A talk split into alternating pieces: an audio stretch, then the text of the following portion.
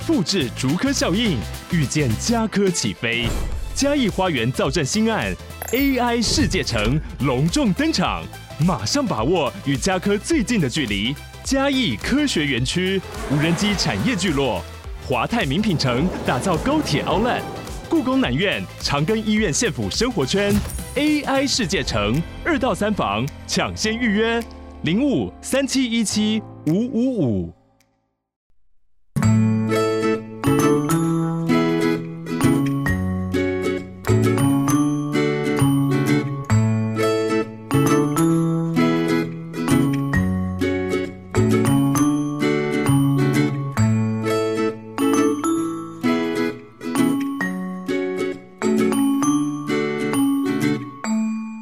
迎收听，感情不好说啦，我是阿伦，大家早安、午安、晚安呐、嗨，大家好，今天要跟大家分享的主题呢，我个人是觉得蛮有趣的。对，那今天录制的时间是二零二三年的八月二十八号，我不知道大家在七月的时候有没有被一支网络影片、网络影片烧到？那这一部影片叫做《山道猴子的一生》。对，这三道猴子的一生真的是 让我觉得哇哦，很贴近我们的日常生活诶。对啊，尤其是呃里面的主角，他的心理状态或者他的想法之类的，真的就很像我过去的某些的朋友圈。对，尤其在国高中的时候，我当然那个时候大家年轻嘛，就是很多屁孩啊，甚至我那时候周围都是一些。呃，小流氓、无照驾驶那种小流氓之类的，我就可以感受到这个主角的心理状态跟我的那些朋友好像哦，真的很像，所以真的很接地气这样子。那当然，你没有看过人也可以去看看这一支影片啦。目前好像有几百万、四百、五百吗？我不知道诶，有这么多的观看次数这样子。那我觉得看完后，觉得它会烧起来也是。很合理，很合理的啦，对啊，因为这就是蛮蛮贴近我们台湾社会的某些群体的一些缩影这样子。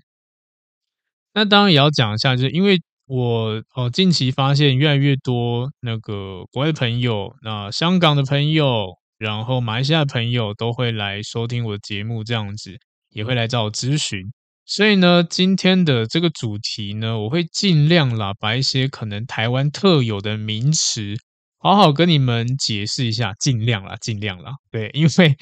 我其实对有些名词我也不是特别了解啦，所以我都有先查一下资料啦。对啊，所以呃，大家就如果啦，如果真的有一些什么呃，我讲的名词解释不好的地方哈，那。请多包涵啦，各位台湾朋友们。那当然，感情这一块我可以跟你解释很细啦，但是除此之外的就不好说，可能就没有这么厉害了。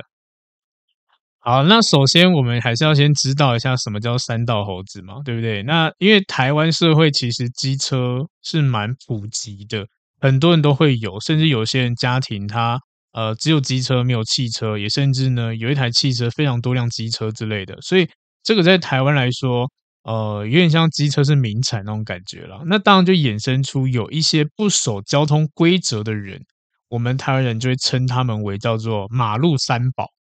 对，那呃，这个三宝呢，放在我们讲的山道上面，就是我们讲跑山，对，跑山路这样子的不守交通规矩的人呢，在好像在在车圈吧，会称为猴子。所以你可以把。三道猴子称为是在跑山路不守交通规矩的人，好，这样子应该可以理解吧？哈哈。好，那呃，至于这个影片的内容呢，我就小小跟大家分享一下，就大概粗略的跟大家讲一下这样子。好，那这个影片呢，主要是描述呃一个爱爱玩房车的男生，哦，男主角。他为了在这个车友界、车友圈啊的这种社群上受到很多的粉丝追捧啊，对不对？所以他就会呃不断的用信贷去借款啊，去更新他的挡车啊设备啊之类的，然后慢慢的呢自我膨胀，然后呢失去自我这样子。那呃也在感情中失败啊，或者友情也失败啊，然后甚至债务非常的多啊，这样子，然后在一次的呃跑山的竞赛，然后离开了这个，就是登出他人生这样子。对，那这个男主角他是一名月收三十七 K、有学贷、有卡费压力的人。融资后买进了二手重机，然后呢，因为呢买了这个二手重机，他的社群数其实增加非常快，那他也沉浸在这个虚荣心当中。然后第一集呢，这个主角呢跟女孩 A 发展成恋爱的恋人关系，那为了要呃成为很帅气的车界里面很帅气的挡车情侣，所以男主角呢借钱给他的女友 A，在同样的。呃，状况之下呢，呃，帮女朋友买了这重机，甚至一部分在还自己的呃欠下来的贷款钱，这样子，结果呢，还是被劈腿了，钱也拿不回来了，所以就只能背着很庞大的债务压力继续生活。对，那这个就是第一集的内容。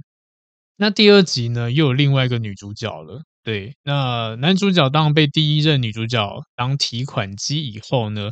又遇到了另外一个女友，好像在超商认识的一个同事，这样叫女友 B。那这个女友 B 呢，对男主角也是非常仰慕，慢慢的也让男主角觉得重新燃起了希望，就哇，我又把到妹了，我的车子很帅气之类，又开始再度自我膨胀起来。对，但是因为啦，在第一段跟女友 A 的感情是受挫折的，所以呢，男主角跟女友 B 是存有非常多的猜忌呀、怀疑呀。甚至觉得，呃，女友身边的男性都是抱有着很强烈的敌意之类的，对，甚至怀疑女友是不是出轨。然后，当一开始的时候，女友 B 是包容的，但是因为长久下来恶性循环，这女友受不了了，就就选择分手这样子。对，然后呢，再来就是，呃，后来男主角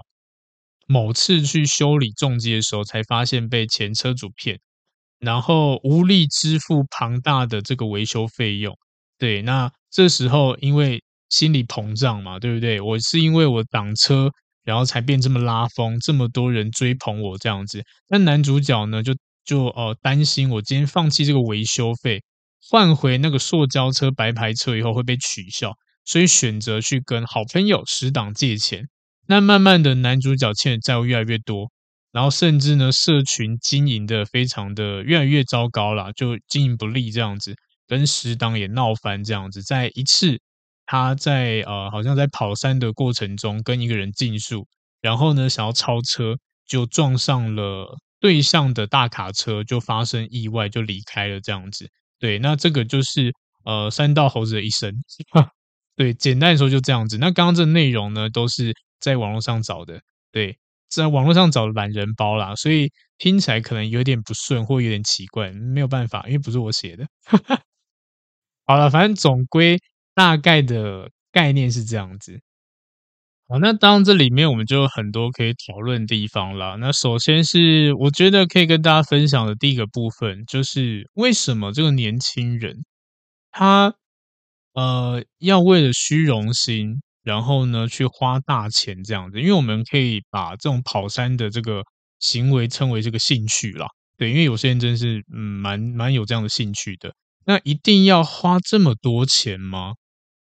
当然，我觉得这个问题见仁见智啦。对啊，因为有一些人真的觉得兴趣不用花大钱之类的，我会觉得就看你追求什么啦。对，因为就像是有些人喜欢钓鱼，他会一直去换他的钓竿，为为了什么？舒适度啊，或是比较容易上饵啊、上钩的机会啊，去呃让你的钓竿变得比较顺手啊，甚至呢有一些什么其他的配备，我也不知道，也是饵料啊，对，不一样饵料可以钓到呃不一样的鱼啊之类的，对，比较容易上钩这样子。那当然了，如果我们今天是以这个影片的主角来说好，当然他也希望他可以更享受他的兴趣，所以我觉得在。以影片的立场来说好了，兴趣一定要花到这么多钱吗？就是以这个主人公的立场是必须要的，因为呃，他就喜欢享受这种感觉啊。就像有些人哈，他如果真的喜欢飙车，速度感不够啊，那这个时候怎么样才可以更有速度感？就让你设备升级嘛，那种感觉，像打电动也是一样的啊，对不对？你可能觉得说，哇，这个打电动打不不开心，跑好慢哦，那这个时候你就想要让你的设备变得更好，让那个体验的感受会更棒，这样子。所以，呃，我觉得有时候投入兴趣了，会买很多设备，像喜欢健身的人啊，也会花很多时间去做专业的训练，这样子。那只是，呃，这部影片的就是起重机的这个兴趣好了。我只能说它很贵啦，应该说很贵啦，对啊，甚至呢，嗯，就是光一台重机好了，对，几十万、几百万都都要，你就可以买一台车子、一台轿车这样子，对啊，那这其实也就是原因之一啊，为什么这个主角他会背上这么多债务这样子，对啊，然后再来就是在同才之间，我们会有一些心理上的比较，对。我跟你同年纪，比如说我们今天十八岁好了，我今天有摩托车，你只有脚踏车，这个会不会让人家觉得说哇，你不一样了那种感觉？其实有时候我们都有这样虚荣心这样子，我不确定其他国家怎么样啊，但是在台湾好，高中生其实就有这样状况啊，对不对？最常见就是你满十八岁时候，你就会赶快叫你爸妈买一台摩托车给你，这样，然后你赶快去考驾照这样子。那其他人可能你们要出游的时候，你就可以很拉风载其他人出去玩，也或者是其他朋友呢坐公车搭捷运，然后呢或骑脚踏车，这时候你不一样了，你是有车阶级的人，嗯，是不是感觉特别拉风这样子？对，所以我才说嘛，我刚刚前面有提到，就这种这种的感觉就很像是我在读书的时候周围的朋友这样子，对，我觉得很有感触啦，对啊，那所以不得不说啦。呃，这种车子的兴，关于车子的这种兴趣，它一定要花得起钱，你才可以享受到呃你想要追求的这样子。对，但是有更多人是没有钱的啦。那没有钱怎么办？我还是想要证明自己的价值啊，所以呢，就会变成说我们的主角的状态一样，我没有钱，但是我想要满足自己，也想要证明自己的价值。所以呢，我不想要跟一般随便的人相提并论。就像是我们今天进入了一个兴趣好了，我们尝试一个兴趣，我想要在这里面变成最顶级的人，我不要让人家觉得我只是进来好像就是呃随便蹭一下，或者随便呃可能划水一下就这样过去了，没有在投入这个兴趣，不专业这样子，那就是因为有这样的心理状态，所以呢就要背负着非常大的代价。那在影片里面最大的代价就是钱啦。所以我们也可以知道一件事情，就是当我们今天想要一个东西的时候啊，特别是这个东西可以产生我们的嗯价值的时候，你很容易就会被这种情绪给带走了，然后会忽略了现实状态。对，那但至于啦，至于内容里面的呃，这个小朋友呢，他被老板欺骗，被感情欺骗之类的，我觉得嗯，也就是因为。有这个价值感的问题，这样子可能有点小小扭曲了啦，对，甚至呢没有好好的去判断，所以才引发非常多的后续的延伸问题，这样子。好，所以呃，当我们今天因为这些欲望啊，或是呃想要得到自己就是自我价值、满足自我价值的时候，其实很多时候我们都会忘记了现实层面的问题，就像这个故事里面好了。对，他想要，他可能他经济能力没有这么足够，所以他选择用贷款的方式去从白牌车换成重机这样子。那当然啦，呃，我们可能不会想到的现实层面就是你可能要还款能力呀，什么每个月要缴多少钱之类，可能没有想到，就只是知道说，哦，我现在分期分下去，我就可以得到这台重机。对，所以呢，在这样的情绪上面，你可能也很难去。好好去检查一下，那检查什么？检查合约啊，检查车子有没有什么问题这样子。因为这个时候我们就只是想要满足我们的虚荣心啊之类的，满脑子是想说，哇，我要成为有挡车的人，我要在啊、呃、跑山的过程中追过全部的人这样子，我要让我配备升级，甚至呢，我想要找另外一个跟我一样有挡挡车的女生，成为挡车群情侣这样子。那在于在这样的呃期待值跟幻想之下。就会忘记我们自己现实层面的经济能力是否足够。对，如果今天你的呃有这种观念产生的时候，很很多时候会不小心做错一些不好的决定啦。所以呢，有一种说法会把这一种呃状态称为就是投资梦想吧，对啊。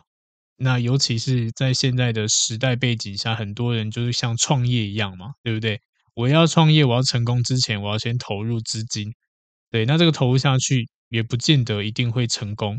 对，那呃没有什么本钱的状况下，就只能硬拼，对，然后呢，或许跟人家借钱啊之类的，对，会要或者是要为了你的梦想啊，然后达到你的目标啊，然后去呃没有看清现实，就去做一些。嗯，可能不符合现状的一些行为这样子，所以我们就可以也可以就这个观点去跟大家分享一下。有些人啦，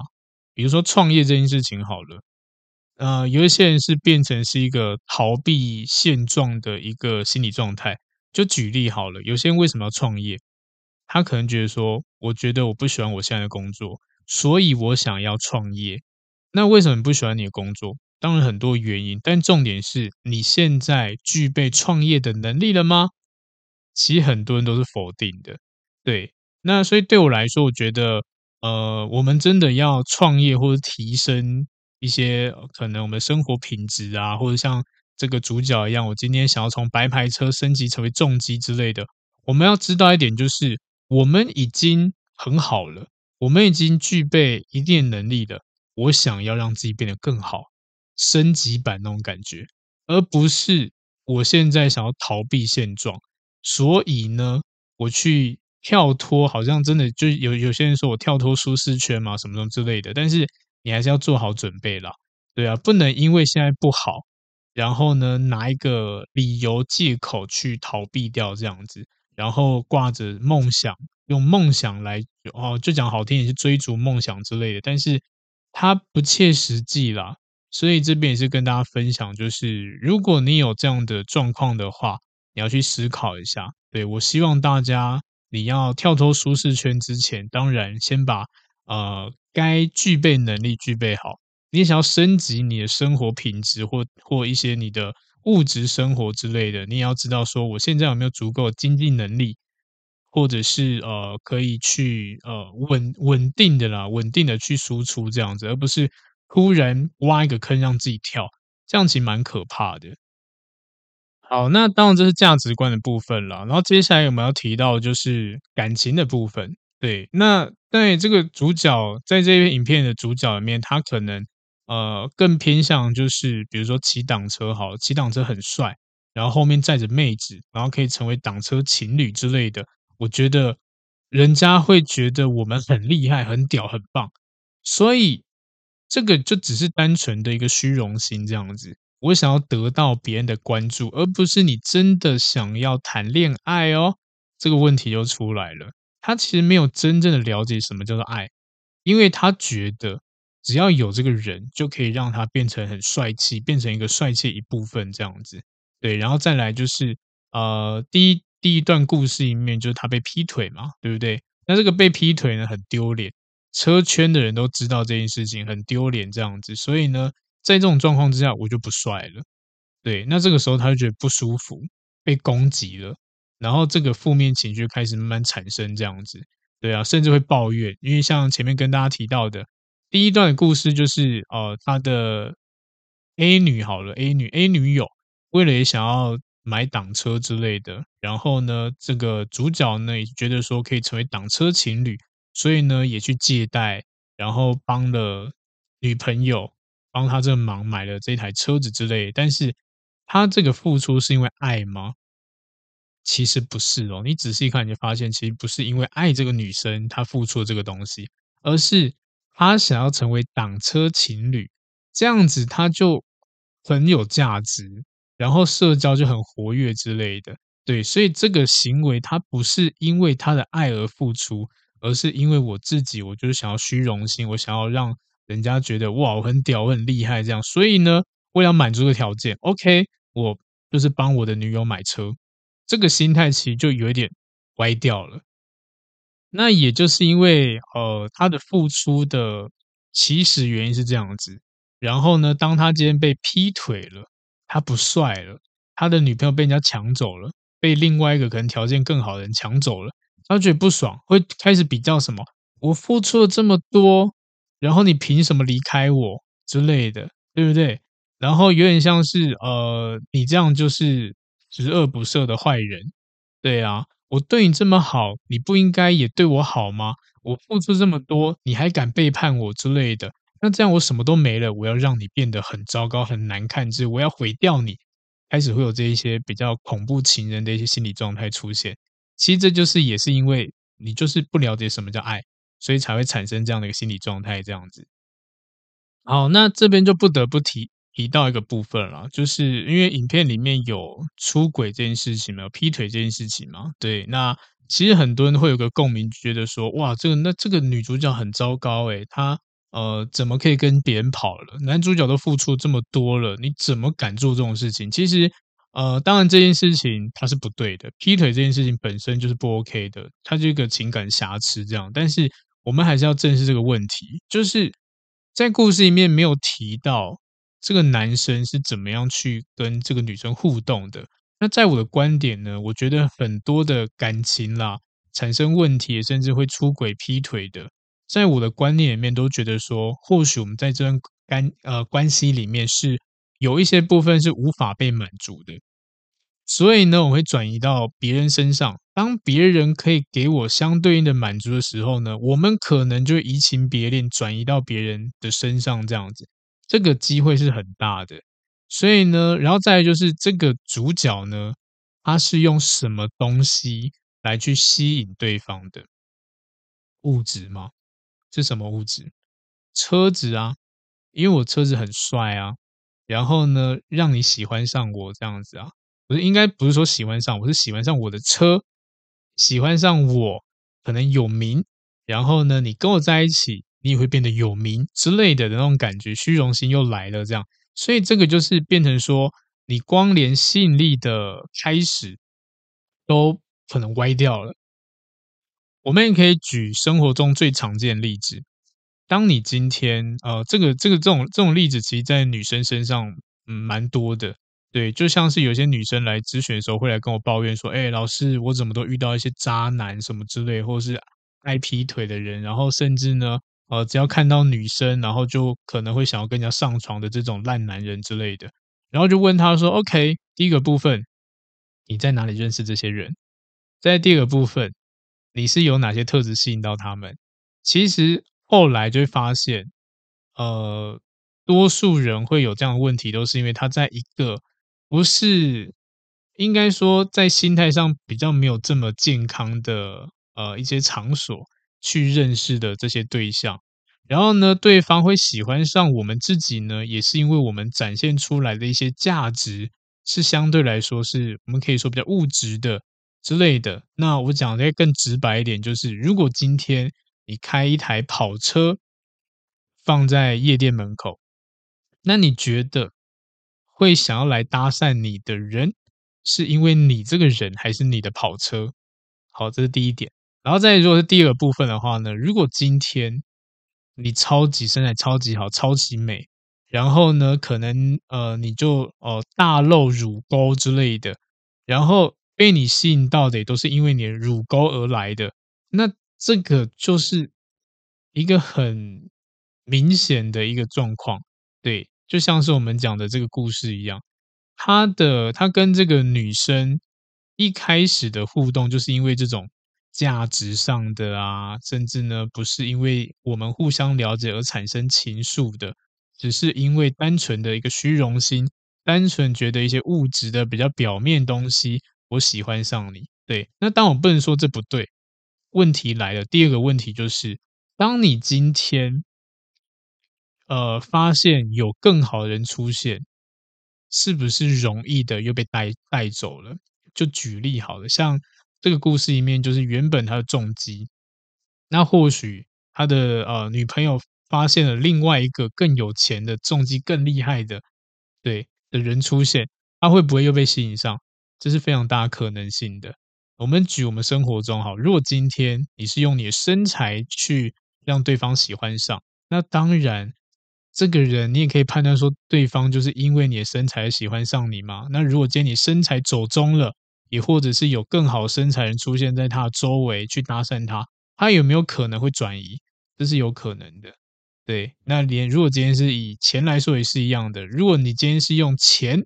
来跟他相处的，那当他今天遇到一个富二代更有钱的人，让他感受到更好的生活品质，让他吃大餐之类，他有没有可能会转移？也是有可能的。这就是我们的吸引力是用什么东西去吸引对方，所以产生什么样的问题。那我觉得这个东西呢，也是可以跟大家分享，就是你要知道说，你今天要跟这人在一起。呃，你们互相是被彼此哪些点吸引到？那如果今天你发现你一直被劈腿，或者遇到一些不好的人，就要思考一下，你是让对方喜欢上你的外在，还是喜欢上内在，还是内外兼具之类？我觉得这些都很重要。但多数遇到不好的人啦，都是比较物质的，或是比较外在的。对，所以这个这个这个部分，我会建议大家可以啊、呃，长期观察一下。不要这么快速就投入感情这样子，然后再来呢，呃，故事的第二段就是他又遇到一个新的女生，那当然啦，也是一样的，对方也是因为呃男男生的车子，然后开始攀谈，开始互相喜欢之类，但是心里这个男生心里还是一个梦想嘛，想要成为挡车情侣之类的，所以问题又来了，又重复发生了，我想要重新的让我的社交媒体啊去活跃起来。所以呢，这是我的目标，我要再成为挡车情侣，有一个这么漂亮妹子，这样也喜欢跑山，那我要好好跟她互动下去，这样子。那也因为啦，可能过去有被劈腿经验，所以呢，呃，这男主角呢，他在呃，就是在我们讲的边界感吧，就是另外半跟异性边界感就抓得比较严一点点。对，像里面有一个桥段，就是呃，因为女主角很漂亮，身材很好。然后呢，有一些外拍的，好像摄影师吧，想要找女主角之类的。那女主角觉得说，OK，那我可以去，有点像赚点零用钱，甚至帮男主角贴补一下，就是他的这个呃，就是这些贷款啊之类这些金额这样子，对，帮他贴补一下。但这时候男主角觉得说，你跟这个男生一定有鬼，对，要不然你们这么靠近干嘛？也甚至好了，他规范女主角就是你不能够。私底下跟男生聊天，一定都要让他知道，这样就变得很病态。对，这可能就是源自于一个我们讲自卑心理啦。对啊，那也就是因为他曾经有这样的问题存在，这样子。那为什么演演呃会开始这段关关机呢？其实很多时候，也就是我们在结束一段恋情的时候呢，会想要去填补这个空洞。那也就是因为没有安全感。所以会想要借由一些其他人事物去填补破洞。那不论对方是好人是坏人，对，在心理状态之下没有健全的状况之下，投入关系就可能会重新再来一遍这样子。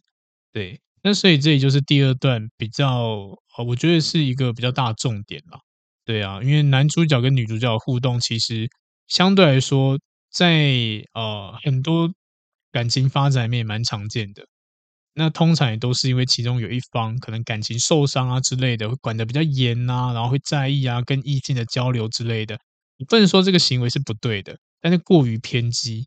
太多了，多到对方可能原本真的好好的，被你逼到他真的要做坏事这样子。所以我觉得人跟人相处一定要有弹性，尤其跟情侣，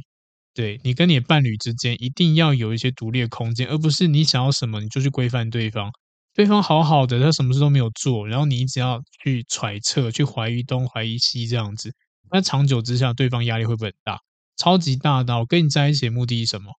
我们一定要开心快乐啊之类的。但是跟你在一起，你反而管东管西，让我没有生活、没有朋友这样子。那我跟干嘛跟你在一起？这就是个问题，这样子。所以一样的，如果你发现你有这样的控制欲之类的，我们要试着去调整它，而不要把它变成是一个。分手的原因，我觉得很可惜啦。然后呢，也因为这个故事里面蛮多是我们所谓的物质上的投入，就是有点像交换那种感觉。我投入物质让你享受，我投入我给你钱，然后让你换车，所以你就是要好像要感激我之类的。其实这个也不是一个健康的互动模式。这个太阳在现在社会，其实蛮多人都会去呃争吵说谁付出的多还是少之类的，对不对？会有这样的问题。那我会觉得啦，我不能说这个想法是错误的，但是你要知道一件事情，就是你做这件事情的目的是要为了自己好，还是为了对方好？之类的。对，有时候我们可以去思考一下，而不要纠结啦。因为人呐、往往到最后的时候就会去抱怨嘛，啊，什么呃，可能互动起来啊，怎么呃，你投入不够多，然后我这么辛苦支撑这个感情之类的，那其实也都是因为呃，或许在付出的过程中，你们彼此付出对方看不到，或对方感受不到，然后演变成就是很多是呃，你们的成本都变成沉没成本这样子，对，对方感受不到啊。然后默默你一直丢，一直丢，一直丢，你也不去沟通，也不去讲，这样子，慢慢的只会产生很多嫌隙，然后最后就分开，这也是蛮常见的，就是分手会有的一些状况这样子。所以我当然建议大家可以试着去，呃，友善一点的沟通，好好去跟对方说你付出了些什么，当然不是说马上就要，比如说可能吃个午餐好了，就说，哎，我刚刚请你吃吃饭哦，三百块哦之类，你要记好，我要的不是这一种啦。对啊，就是去告诉他，告诉他说，哎，你今天啊、呃，为了他做了哪些事情啊之类的，对，然后呢，呃，给让他给你一个正向回馈，这样的互相给予对方这样子，哎，我今天帮你做一道菜哦之类的，对，我今天请你吃晚餐这样子，用这种方式就好了，不用太细的哦。我今天呃，请你吃晚餐三百块，你要记好，这就太偏激了，就不要做这种事情。但是我们可以。用言语的方式让对方感受到你的诚意，诚意这样子，你也可以从这样的付出里面发现对方呃的回馈是什么，而不是你自己在那边瞎想啦。有时候啦，真的你的付出对方看不到，所以我们才要用这种方式去告诉对方说：“诶，这个付出我觉得对我来说是很重要的哦，我希我也希望你可以感受得到，所以我 cue 你一下，让你知道说这个是我给你的付出，让对方可以。”有有点像知道你的点在哪里了。好，那所以我们也可以借由这个故事呢，可以发现，呃，这个人呢，有一点偏向是可能我们讲现在社会蛮多人会有的状态，叫自卑。我们也可以说这个自卑是文明病了。其实，其实生活中很多这种自卑心作祟的人，其实会有这样的行为，其实不意外啦，这样子。那一样的，因为你也自卑或你也不自信，所以往往我们都会因为这样状态去过度的追求、追求靓丽啊、追求价值啊之类的，这个就过过度的状态就会演变成就是我做了这么多努力，我希望或者是别人应该就要照我的期待去对我这样子，对，所以这个就变病态。比如说我对我自己没有自信，外在没有自信。我就要努力让我自己变得更漂亮，然后让我自己身材变得更好。我希望得到对方称赞之类的。对，如果对方没有称赞，我就会觉得很失望之类的。那会有这样心理状态。那如果我们今天是用价值来说好了，我们希望可以从朋友身上感受到我们自己的存在价值，所以我们会不断付出，给予对方一些帮助之类的。那当然，每个回馈感都不一样嘛。有些人不回馈你，就觉得哇靠，这人真的很贱，很讨厌这样子。对呀。那我做这么多，你竟然就当没事一样这样子，所以会变成思考方向啊，都是以自我为主这样子。事情不如意的时候，就变成说都对方的错。然后呢，可能对方建议啊、跟提醒啊之类，都会变成攻击性的。对，所以这就是我们讲的，或许啊是一个呃防卫机制。然后慢慢的呢，在这种比较自我状态之下，你会越来越封闭自己，所以呢，也会慢慢的没有办法了解。自身的状态越来越盲目，这样子，这个就是一直在打，就是在圈圈里面绕啦，其实蛮辛苦的。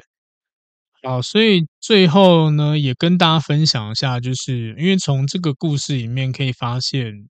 或许这个主人，这个主角，他是有符合所谓的自卑心，对，或者是自卑情结之类的。那嗯，如果有这样的问题，我们该怎么解决？其实。呃，当人在长时间缺乏自信的时候，会有一些忧郁情节啦，对啊，然后会开始去在意别人的看法跟认同感，来还甚至会因为对方的呃一些行为或者是一些比较可能负面的情绪，一件小事情，然后难过很久之类的，这这个其实也真的是文明病啦，对啊，蛮多人会在这个过程中产生自卑的，但是一样的，自卑不是。呃，虽然说是文明病，但是它也是有它出现的原因啦。那当然，原生家庭就是会被拿出来讨论的一件事情。对，因为我觉得嗯，虽然我觉得不能够把很多的状态都归咎在原生家庭，但不可否认，它一定有一某些程度的影响力啦。对啊，那如果今天你是原生自卑的话，那你代表说，或许你在孩童时期，就是常常会被拿来比较、被比较的那一种。然后呢，你可能在比较之下，你的父母啊、家人之类的，会让你觉得你自己比别人还要差。所以呢，慢慢的成年以后，你就会产生一些呃自卑感之类的。对，这就是原生家庭带给你影响。小时候有点像就一直攻击你，或者是我们讲言语上面的霸凌之类，也是有可能的。对，言言语暴力啊这样子，然后慢慢你会觉得你就不如别人这样子，这是一个小时候自卑，慢慢延伸到长大，你就会发现好像你做什么事情都没有这么厉害，没有这么棒这样子。那当然啦，长大以后呢，呃，也会因为我想要去掩盖小时候的不足，然后去设立一些目标。那这些目标呢，可能遥不可及或很难达到，但在过程中不可否认很累，非常累。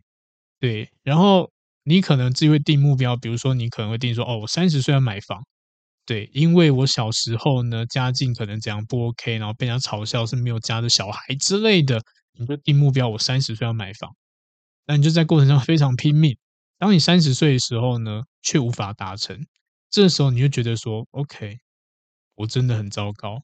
我真的很很很没有用之类的。”这个自卑感又出来了，又在放大了。对，所以呃，这个就叫次生自卑。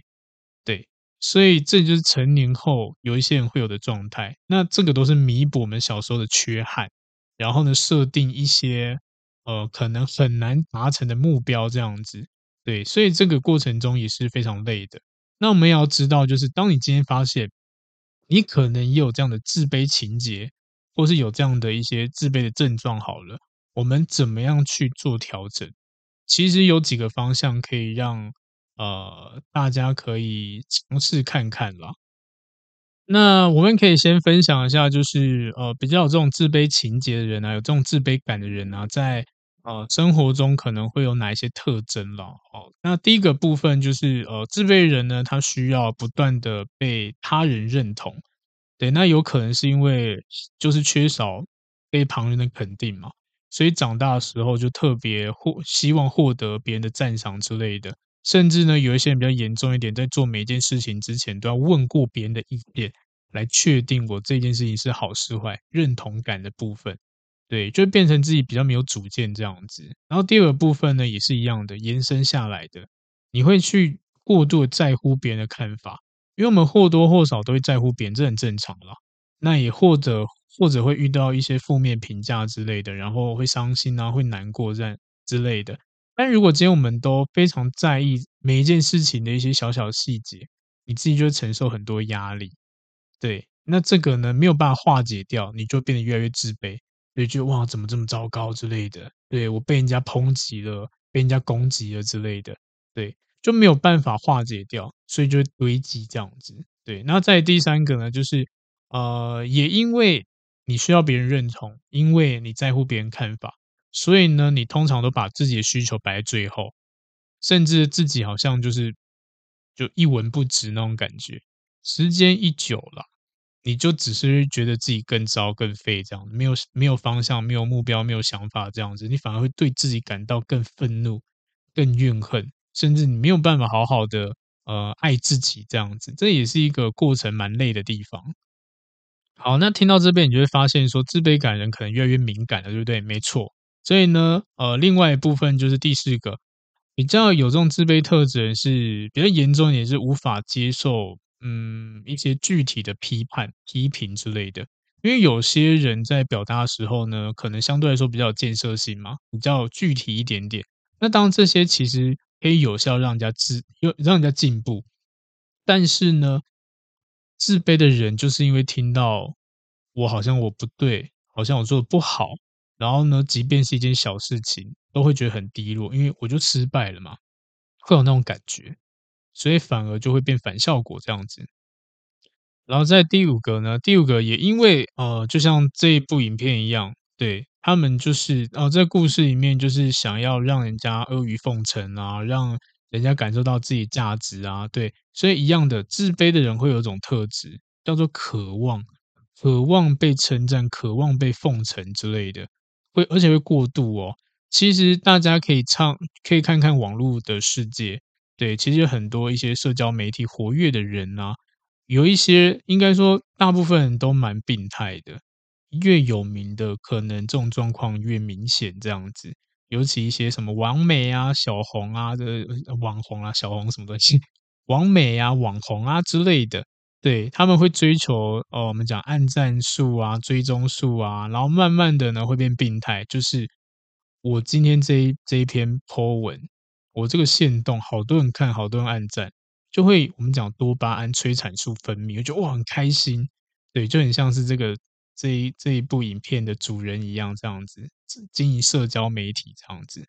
对啊，然后呢，会想要被人家夸奖，如果没有夸奖的话，就想要更努力的去让人家夸赞他，这样子去做一些更偏激的啊、吸引人的一些行为，这样子，对，但是重点就是他只想满足心里的缺憾，这样子，所以这长久之下会让你的生活变得相对来说。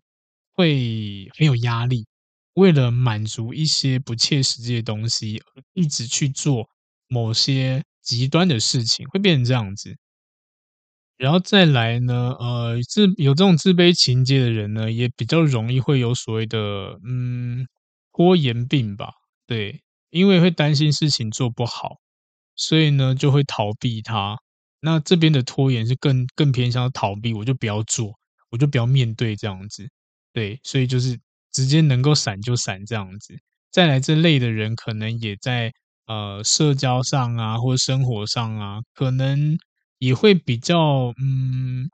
跟社会脱节，因为就是要避免跟人交流嘛。我只要避免的话，就可以让自己处于一个安全的、安心的心理状态，不会被攻击啊，对不对？所以就会变成这样子，这所以呃，这一些上述这几点啦，也是大家可以去判断，呃，有没有所谓的自卑情结这样子。那当然啦，不是说你只要重一点，你好像就是这类人，对，因为我觉得这已经变成文明病了，多多少少都会有一点。但是如果你全部都满足，OK，或许你呃相对来说是比较严重一点点的，那也没关系，我们还是可以调整。那至于如果你真的发现你很严重的话，当然你就可以去寻求一些心理治疗了。我觉得这个还是比较重要的。对，那如果你觉得你只是比较轻微一点点，就是有符合一些可能真的有一些自卑感啊之类的，对，那当然我们可以试着用一些比较简单的方式在生活中去做调整。对，那第一个部分呢，你可以去思考一下自己优点或自己成就在哪边。对，也这个叫提醒自己了。比如像是我哈，我也会做一些记录啊，比如说，哎，我今天我 Podcast 订阅数多少了，也或者是有收听数不不重复的收听数有多少，IG 追踪有多少之类，有点像是我的呃经营我的 Podcast 的里程碑这样子，然后让我自己可以去看，哦，我进步了，对。但是如果今天我一直看那个观看数，就收听数不观看数，收听数，当然每一个礼拜都起起伏伏，上个月可能哦一两万。但是这个月只有几千之类的，不过上个礼拜呢，差跟这个礼拜差多少？这样一定多多少少会觉得，啊，我是不是讲的内容不 OK？为什么没有人听？这样子就开始会难过。当然有可能，但是当我们今天把我们的记录拿出来看，哦，一年前的阿伦，或者是两年前阿伦的 Podcast 经营的如何，这些排名多少，收听数多少，就会发现说，哇，原来我在一两年我进步了这么多。这时候就是用条列式的方式告诉我自己说：“哦，我其实在这个过程中，我提升了很多，我变得很棒之类的，慢慢的增加自己的自信心。”对，所以呢，我们可以说这个就是刻意提醒自己是一个特别的人啊之类的。虽然啦，一定会有缺点，但是我们还是要抱持着正向的想法。对，那当然，抱持正向想法不是空想而已，因为用想这件事情其实比较难达成，所以我们就用东西来辅助。去记录下来，记录你的成功的时刻，我觉得这个是蛮好的办法，大家都可以试试看。然后再来呢，第二部分就是你可以多花一点时间啊，让自己个人啊变得更好，比如说哦身材啊、仪容啊或打扮之类的啊，可以让自己外在更有自信心，这样子，甚至可以感受一下自己哎身体上的一些差别，因为有些人可能比较肥胖啊，做一些事情就很累啊。当你健身过后，当你可能体态变更好，你有运动习惯以后，你就会发现哎变轻盈了，就觉得自己变得很棒，这是一种方式。然后再呢，第三个呢，呃，一定要有足够的休息啦，均衡饮食啊，规律运动啊，还有一些充足的睡眠，这个就是我们讲健康的生活模式。那呃。健康生活模式可以其实有效，可以有效提升每个人的自信心啦。对，这个是一种生理上的一种状况，这样大家可以去尝试看看。那尽量来不要给自己太多的压力，这样，因为很多人设目标。那我觉得有些目标我们可以先设比较短一点点的，不用好像这个目标一定要很远大这样。因为有一些人就是就像减肥一样好了，如果你今天设的目标呢是我要瘦十公斤，但是你在这个过程中不去量体重，你要等到一个月后你才去检视一下我没有瘦十公斤。那你站上去你发现没有，就觉得很难过。然后甚至有一些人在减肥的过程中会觉得说啊，我好像没有瘦诶，没有人称赞我之类的，那我放弃好了，就会变成这样子。但是如果今天你把你目标再限缩一点点，搞不好你今天站上去，你只要一个礼拜一公斤好了，对，小目标，你就觉得说，哎，其实我做得到。你就有可能会做得更好，或是专注度更高之类的，对，所以这也是慢慢去让我们去增加自信心、成就感，你的自卑感就可以下降这样子。然后再就是让你生活可以更丰富一点点这样子，你可以去听听音乐啊，从事一些艺文的活动啊，然后呃，让你的身心灵都得到净化之类，那都没有关系，我觉得都可以尝试看看。对，因为每个人都要一些抒发的窗口，这样子让你自己找到一个可以抒发、让你可以投入的环境，我觉得这件事情也是蛮好的，有点像放松自己啦，放轻松这样子。毕竟不要让自己有压力嘛，对不对？所以让自己可以处于一种健康心理状态，它是最好的。对，然后呢，我们就开始慢慢的，当你这些心理状态健全以后呢，我们可以慢慢开始走出。呃，户外去跟人互动啊，交新朋友啊之类的，学习待人接物都友善一点点啊。然后呢，跟朋友啊，等聚在一起啊，这样远离一些负面的啊、不好的啊、伤人的一些人事物，这样子，基本上啦，只要我们做到刚刚讲这些东西，我觉得都可以有效的去调整我们所谓的这种自卑感，增强自信心，这样子。对，